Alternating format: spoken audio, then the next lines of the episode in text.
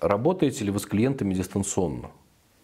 Да, конечно, у нас есть клиенты, которые приезжают только на окончательное подписание сделок купли-продажи, потому что все заняты, а сейчас вот возникла проблема с перелетами, так как с российским паспортом запрещены частные перелеты на территорию Европы. Конечно, мы можем сделать много дистанционно, по видеосвязи, можем показать вам любой объект по видеосвязи, прислать вам любые подтверждающие данные, документы, все, что вас интересует.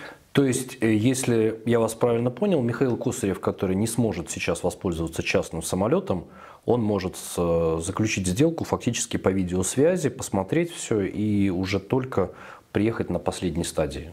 Да, конечно. То есть э, по доверенности мы, конечно, можем за него эту квартиру купить, но мы рекомендуем все-таки на конечное подписание у нотариуса э, приехать лично.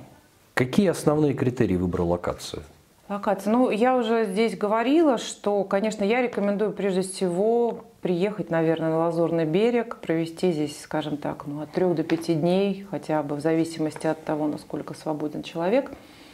И на машине просто проехать все города. Начнем с Кан, Мандельё, потом доедем в Антиб, заедем в Жуан-Лепан, э, потом Вильнюф-Лубе, дальше Ницца и до итальянской границы. Здесь, наверное, еще зависит, э, хочет ли человек проводить здесь только лето, либо совсем переехать навсегда.